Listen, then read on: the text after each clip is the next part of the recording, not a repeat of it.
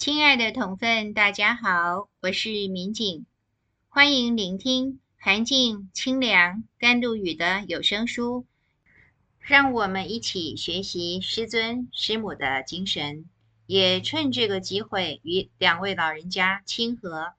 这一集我们要朗读的是《和天国净土在人间》。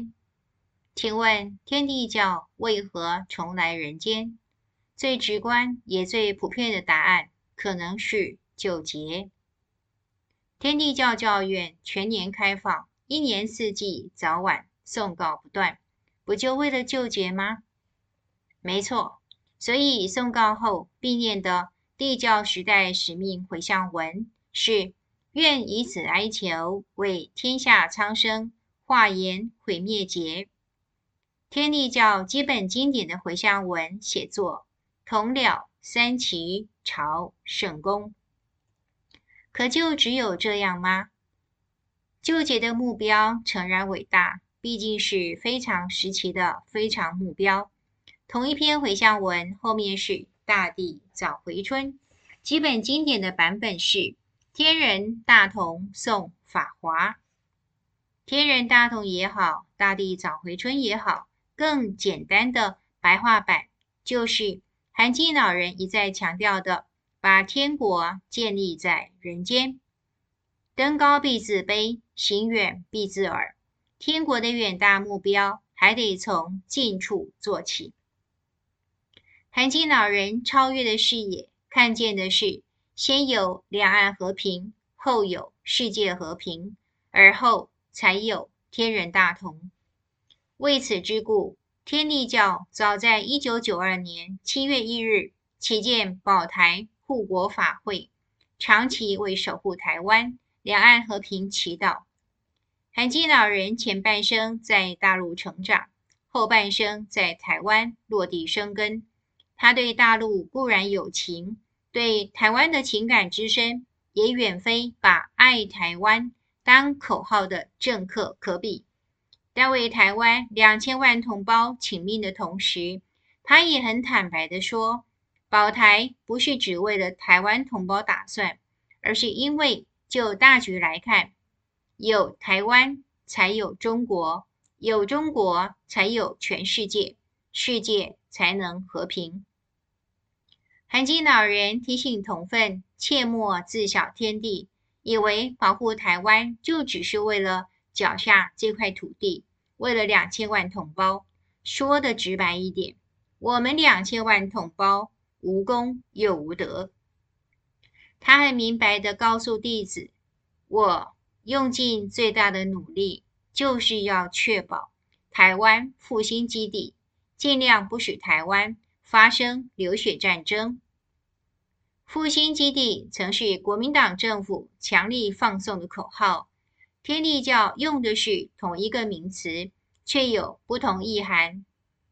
在韩进老人眼中，或者说是他看见的天上布局，台湾既是天地教的复兴基地，更是中华文化的复兴基地。作为复兴基地，唯有远离战争，才有稳定发展的可能。发生战争又怎样呢？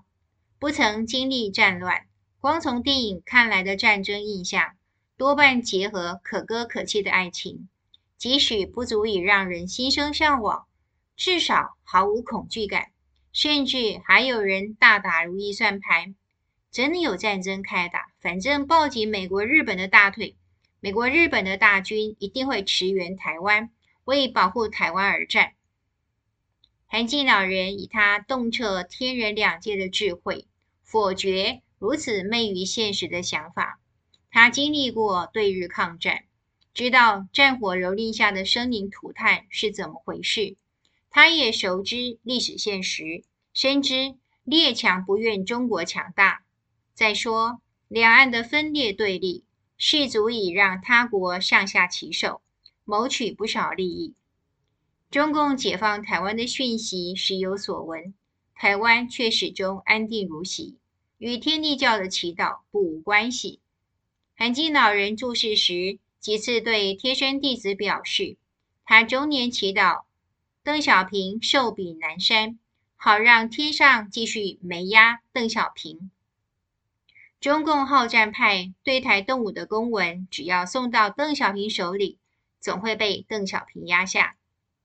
他在人间早早晚晚诵誥哀求上帝，这是人间可见的一面。至于天上，韩静老人说，他的风铃天人教主也在天上恳求上帝，既是天人同步，也是天人合一。因为天人合一，因为上与天合，他对不同宗教因此有异常开阔的视野。即便他自觉天地教担有救世的重责大任，并不认为天地教可以唯我独尊，凌驾于其他宗教之上。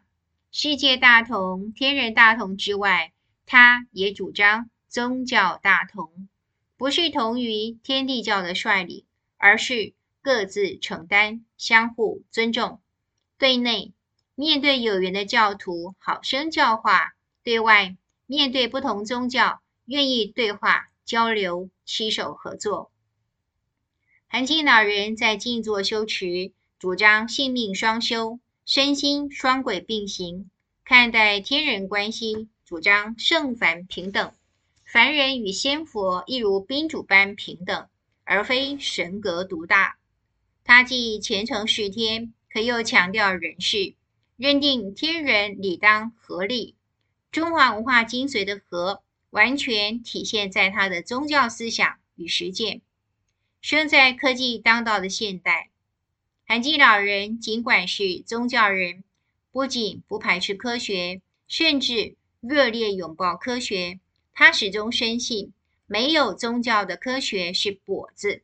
没有科学的宗教是瞎子，一心期待与科学家合作，通过天人合力揭开宇宙的奥秘。在他超越的视野里，宗教、哲学、科学三者不但不需壁垒分明，甚且可以携手合作。人间的通力合作，或有可能上通天界，从而天人合一。